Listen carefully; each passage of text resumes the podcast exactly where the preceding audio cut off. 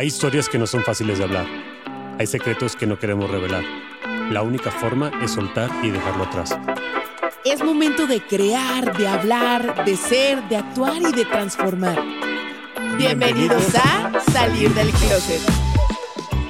Bienvenidos closeteros, bienvenidos una vez más a esto que se llama Sal del Closet. Yo soy Bren y en esta parte a mí me encanta porque es una sección diferente, se llama Monólogos de Closet.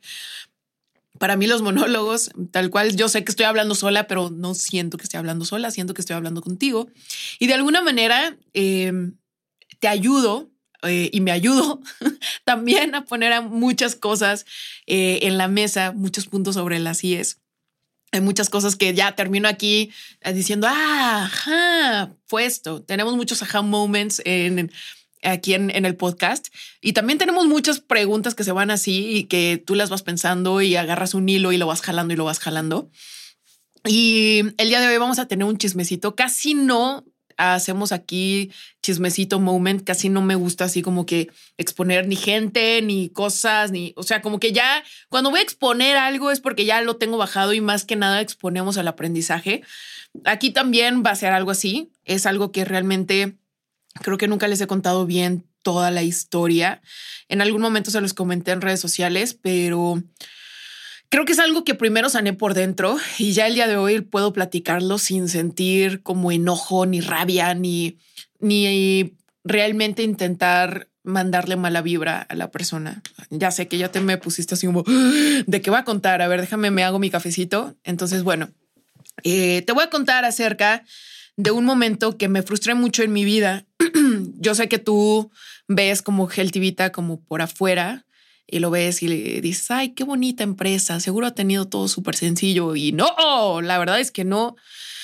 Sí ha sido bastante complicado, casi no les cuento de mis diferentes emprendimientos, sobre todo cuando son huevitos, porque los empollo y no siento que de alguna manera si los estoy empollando y eh, hay como esta presión social de a ver, a ver, a ver, uno, o los voy a enfriar o dos, los voy a presionar y los voy a quebrar. No sé, pero para mí como que siento que esta parte de, de mis empresas, eh, entre menos cuente, creo que se mantienen más saludables. Igual que mi relación con Rudy, obviamente te cuento muchas cosas, pero te cuento las cosas que yo decido contar. Eh, creo que hay muchas cosas que es mejor dejar afuera del dominio público y precisamente porque en algún momento eh, lo dejé muy a la mano y pasó este tipo de, detallitos, ¿no? Eh, creo que hubo un abuso de confianza, o bueno, no creo, hubo un abuso de confianza. Y bueno, cuando yo empecé con este proyecto, era yo, estaba muy chiquita, bueno, no, no, no tan chiquita, pero bueno, realmente todavía no tenía como esta gran experiencia eh, con las empresas ni en el lado de administración ni de finanzas. Ubica que yo estudié nutrición y a mí en nutrición, a mí me enseñaron a manejar un consultorio de manera normal, eh, común y corriente. No me enseñaron ni a manejar ni siquiera nada de la computadora. Eh, realmente lo único que me, me, me, llevaron a saber es la parte clínica, probablemente a trabajar en hospital o a tú emprender y poner un consultorio normal, pero nunca me enseñaron como esta parte de y los números y la mercadotecnia y recursos humanos y contratar personal y pagar mis impuestos. O sea, yo creo que esto de verdad eh, es algo que deberían de dar en la escuela. A mí no me lo dieron. Espero que tú estés teniendo la oportunidad de tenerlo. Y si no, muy probablemente lo vas a aprender igual que yo en YouTube y a la mala. Así que bueno, obviamente cuando yo empecé eh, muy poco a poco fui formando mi equipo de trabajo. en un inicio éramos eh, pocas nutriólogas y una persona que era la persona que me ayudaba como a manejar eh, la parte de recursos humanos y a la vez me manejaba la parte de administración y a la vez me manejaba la parte de finanzas. Yo sé, era como una especie de todóloga y de dirección. Bueno, yo he estado también con la dirección, pero tú sabes que cuando vas empezando con tu negocio, te vas cambiando los sombreritos y de repente eres diseñadora y de repente editas y de repente eres nutrióloga y luego eh, también eres chofer y bueno, te vas cambiando los sombreritos, ¿no? Entonces, éramos muy poquitas personas, éramos cuatro personas, cinco personas, incluyéndome. Entonces, esta persona era quien me apoyaba para poder estar supervisando el trabajo de las nutriólogas, supervisando eh, la parte de estar pagándoles, eh, supervisando la parte de un poquito la revisión de atención al cliente y demás, ¿no? Como que todos le movíamos un poquito a todo. En fin, esta persona yo, lo, yo la conocí eh, fue mi paciente en algún momento que hice un programa de, de, reducción de porcentaje de grasa. Ella llegó, era de escasos recursos y me dijo, ¿sabes qué? La verdad es que yo le fue súper bien conmigo, estuvo trabajando conmigo durante todo ese programa. Ese programa, eh, ella se ganó el lugar y una vez que terminó el programa, me dijo, oye, ¿sabes qué? Yo no puedo seguirte pagando, pero la verdad es que me interesa mucho seguir contigo porque yo tenía prediabetes cuando llegué y este, tengo vario poliquístico y la verdad es que me interesa mucho seguir con esto, me he sentido súper bien, mi digestión mejoró, ya no tengo diabetes, mis perfiles mejoraron, ¿cómo le podemos hacer?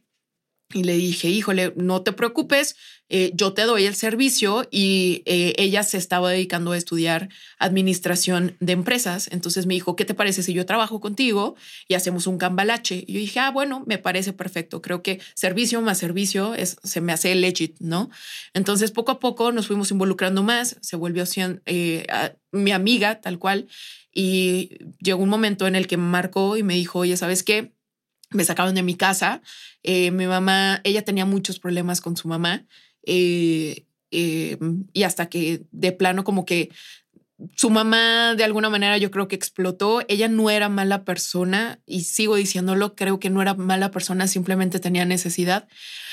Así que bueno, eh, mi yo más humano le dijo, ¿por qué no te vienes a mi casa? yo ya estaba viviendo en Monterrey, entonces mis papás tenían un cuarto libre eh, en su casa, ¿no? Entonces me dijo, ¿por qué? Le dije, ¿por qué no te vas a vivir a mi casa? Vives con mis papás, eh, tienes ese cuarto libre, tienes agua caliente, tienes comida y pues por mí no hay problema, supongo que por mis papás tampoco. Se va a vivir a mi casa, eh, obviamente bajo mi techo, con mis, con mis papás.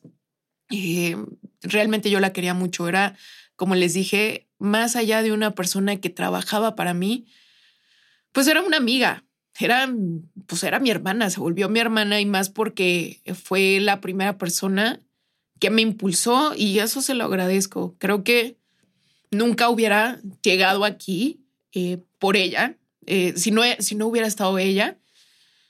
Y es algo que he aprendido como a procesar, que ella tenía que estar en mi historia. En fin, eh, long story made short, estaba a punto de graduarse de la universidad, pero eh, pues no tenía con qué pagarlo. Eh, así que yo le empecé a pagar la universidad, le pagué su título eh, y le tomé, le pagué también un diplomado que estaba tomando aparte, en donde pues estaba especializando para seguir trabajando conmigo. Yo lo veía así, lo veía como también una inversión para mi empresa era mi mano derecha, era de confianza y aparte, ah, como ella se prospectaba, se prospectaba a seguir aquí, ¿no? Entonces yo le seguí pagando sus estudios y aparte pues estaba también viviendo con mis papás y la alimentación, ¿no? En fin, eh, si le abrí mi casa, le abrí mi corazón, pues evidentemente también le abrí mi cuenta de banco. Primer error, o bueno, como el tercer error, hubo un momento en el que yo estaba viviendo en Monterrey y ella pues obviamente tenía carta abierta a mi tarjeta y eh, de la nada voy a pagar mi súper y estaba en ceros. Y yo, ah, caray, ¿cómo? Dije, ah, pues igual eh, sacó para la nómina o algo, hubo un gasto, le marqué y me dijo, oye, ¿qué crees? Me intentaron robar. Entonces, eh, cancelé la tarjeta. O sea, me, intentaron asaltar, entonces cancelé la tarjeta. Y yo, y yo, pero estás bien. Sí, no, no, no te preocupes, pero pues mejor cancelé la tarjeta. Y yo, pero pues, o sea, sí me dio, sí la pude pasar. O sea, no, no fue como que estaba cancelada. Sí, no, o sea, porque era mucho, muchos relajos cancelar esa tarjeta, porque ya ves que ya está, ya está dada de alta en varios lugares y bueno, es un show. Obviamente yo no sabía nada de esto, ¿no? Entonces a me hizo lógico. Y yo, ah, bueno, me dijo, la pasé a mi tarjeta pero luego te, te doy el, eh, el, dinero, te lo voy a mandar nada más, este, déjame checar cómo le hago, porque te pueden co cobrar por transferencia, un IVA y evidentemente quiero que antes de que me digas, qué tonta, te está fake, no, o sea, quiero que entiendas que yo era una persona de escasos, pues 24 años, 25 años, que creía en la buenitud y sobre todo que tenía confianza en esta persona, ¿no? Entonces, pues a mí se me hizo lógico, ni siquiera, ni siquiera le rasqué, ni siquiera desconfié en algún momento de ella, ¿no? Total que eh, hablo con mis papás, me dicen que esa noche no llegó a dormir, me, me saco mucho de onda, le marco, no me contesta, le marco, no me contesta, le marco, no me contesta, me sigue sin contestar. Eh, y como una semana después ya me contesta. O sea, yo ya estaba estresada, preocupada, más allá del dinero, pues por ella, ¿no? O sea, repito, para mí era como una hermana. O sea, estuvo conmigo durante dos años y medio en donde prácticamente, o sea, dormíamos juntas muchas veces. Y le digo, ¿qué pasó? ¿Dónde estás? ¿Estás bien? Me dijo, sí, este, ¿sabes qué? No, es que no sabes, me encontré a mi mamá y fue un show porque, bueno, me mintió descaradamente que su mamá había tenido problemas, entonces que se tuvo que ir a su rancho y bueno, en fin. Este, le dije, oye, estoy aquí en San Luis. Eh, ella vivía en San Luis con mis papás. Le dije, te, necesito verte, necesito que me des mi dinero porque pues no les he pagado a las nutriólogas, ellas no saben nada de ti. ¿Qué, ¿Qué onda? ¿Qué está pasando? Ah, sí, te veo en el centro comercial. La vi en el centro comercial. Dios santo, ya. Aquí ya hasta yo mismo me quiero pegar un tiro, pero bueno. La vi en el centro comercial y yo en ese entonces ya andaba con Rudy. Rudy obviamente le conté la historia y el vato me dice, no, te están viendo la cara, estás mal, por favor. Y ahorita que la vas a ver, eh, pídele el dinero y háblale fuerte. Y, no, de nuevo, estabas hablando con una persona que era muy inocente y que cuando la vio, ella se tendió a llorar. Yo me tendía a llorar con ella, la abracé, le dije, ¿qué pasó? ¿Estás bien? no, es que no sabes, toda esta semana. Me dijo, no tengo todavía tu dinero porque lo, o sea, mi mamá tiene problemas de salud y lo tuve que ocupar. Discúlpame la vida, pero te lo voy a regresar. Y yo así, o sea, me quedé en shock porque ¿qué hago? ¿Qué hago? O sea, no tenía nada, tal cual no tenía ni para pagar mi renta, ni para pagarle a las nutriólogas, ni para pagar los servicios, ni para pagarle a los proveedores, nada. Me quedé en blanco dije, bueno, como que dije, ¿cómo se la voy a hacer de tos si ella es un problema de salud? Sabes, yo creo que yo puedo pedirle prestado a Rudy, yo lo soluciono. La abracé y ese fue el último abrazo que le di. No volví a saber absolutamente nada de ella. Se fue con casi 200 mil pesos y se fue más allá del dinero. Creo que a partir de ahí me enseñé a desconfiar tanto en las personas. Yo creo que la gente que hace eso no dimensiona el daño que le hace a los demás, no por el dinero que se haya llevado, sino porque no vuelves a ver a la gente igual. De verdad, fue a partir de ahí que empecé a alejar a mis amistades, Empecé a alejar a la misma gente que trabajaba para mí.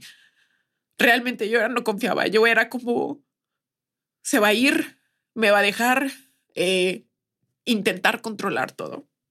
Y me acuerdo que mi papá, hablé con él y me dio uno de los consejos, de los peores consejos que me han dado y que agradezco no haberlo tomado, que me dijo, hija, en los negocios crece hasta donde puedan ver tus manos. Si pasan tus manos y tú ya no lo puedes manejar, entonces mejor no crezcas porque la gente va a abusar de ti. Y mucho tiempo yo estuve así. O sea, era como Vita y va a llegar hasta donde vean mis manos y hasta donde yo pueda seguir haciendo las cosas, ¿no? Regresé yo a dar las consultas, las primeras consultas para poder tener el contacto con el paciente regresé yo a manejar la base de datos, regresé yo a tener atención al cliente, regresé yo a manejar mis redes sociales, porque imagínate que alguien se, las robe, regresé yo a manejar finanzas, administración y demás. Está de más decirte que exploté. eh, llegó un punto en el que de plano caí y me fui al hospital por la cantidad de estrés que había. Y de hecho fue esa de las primeras veces que me dijeron que tenía síndrome de colon irritable. Me lo, me lo dijeron como en otro formato, pero tal cual era eso, era síndrome de colon irritable, evidentemente por estrés. Eh, y no dormía y era horrible, en verdad era horrible. Eh, y me vas a decir, ¿y qué pasó con ella? Pues no pasó nada. No la volví a encontrar. Eh, Rudy, ya te imaginarás cómo es él. Él puso investigadores y de todo, más no por el dinero, sino por porque tal cual se habían aprovechado de mí, ¿no? Y si te soy sincera, yo también perdí mucho, mucho tiempo buscándole en redes sociales, eh, yendo a buscarla donde vivía con su mamá antes, esperándola fuera de la escuela.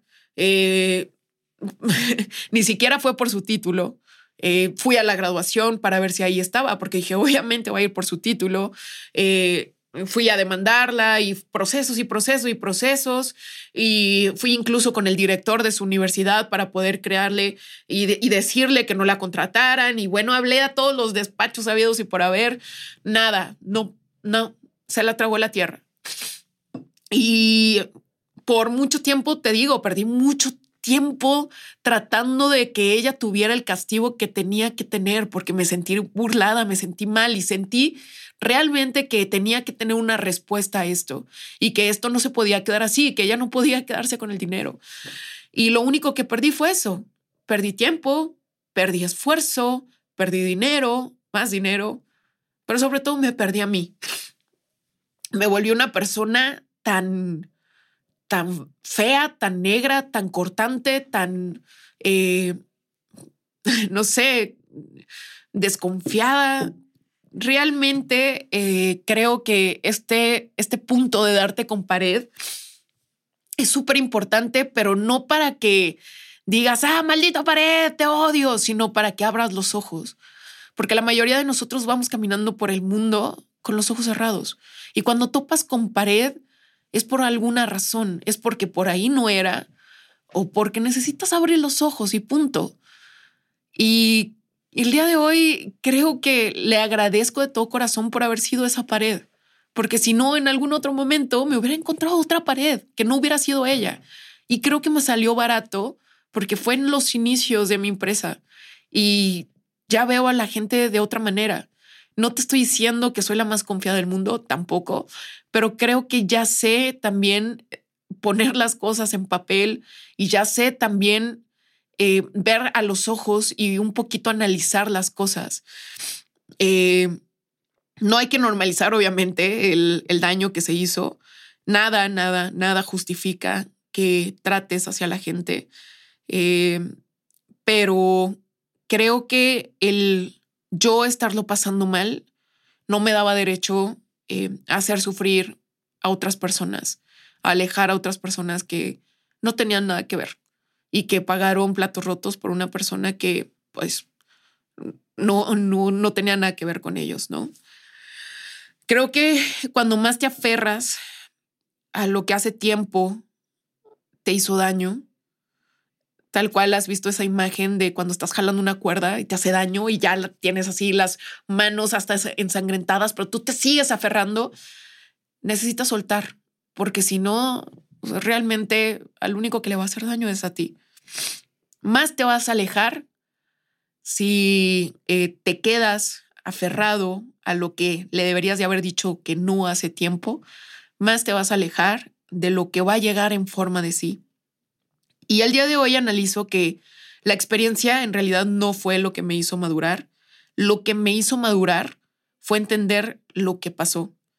El fracaso en realidad no me, no me dirigió a un aprendizaje, porque a veces siento que aplaudimos demasiado el fracaso. Es como eh, fail, fail better, fail. No, o sea, esto no me, no, no tiene que volver a pasar para que yo siga aprendiendo, ¿sabes? Creo que la adversidad no enseña nada, si no tienes la capacidad de analizar y de aprender. Y el día de hoy también creo que pude haber aprendido esto sin que, sin que me haya costado tan caro. Pero también agradezco que haya pasado, ¿sabes?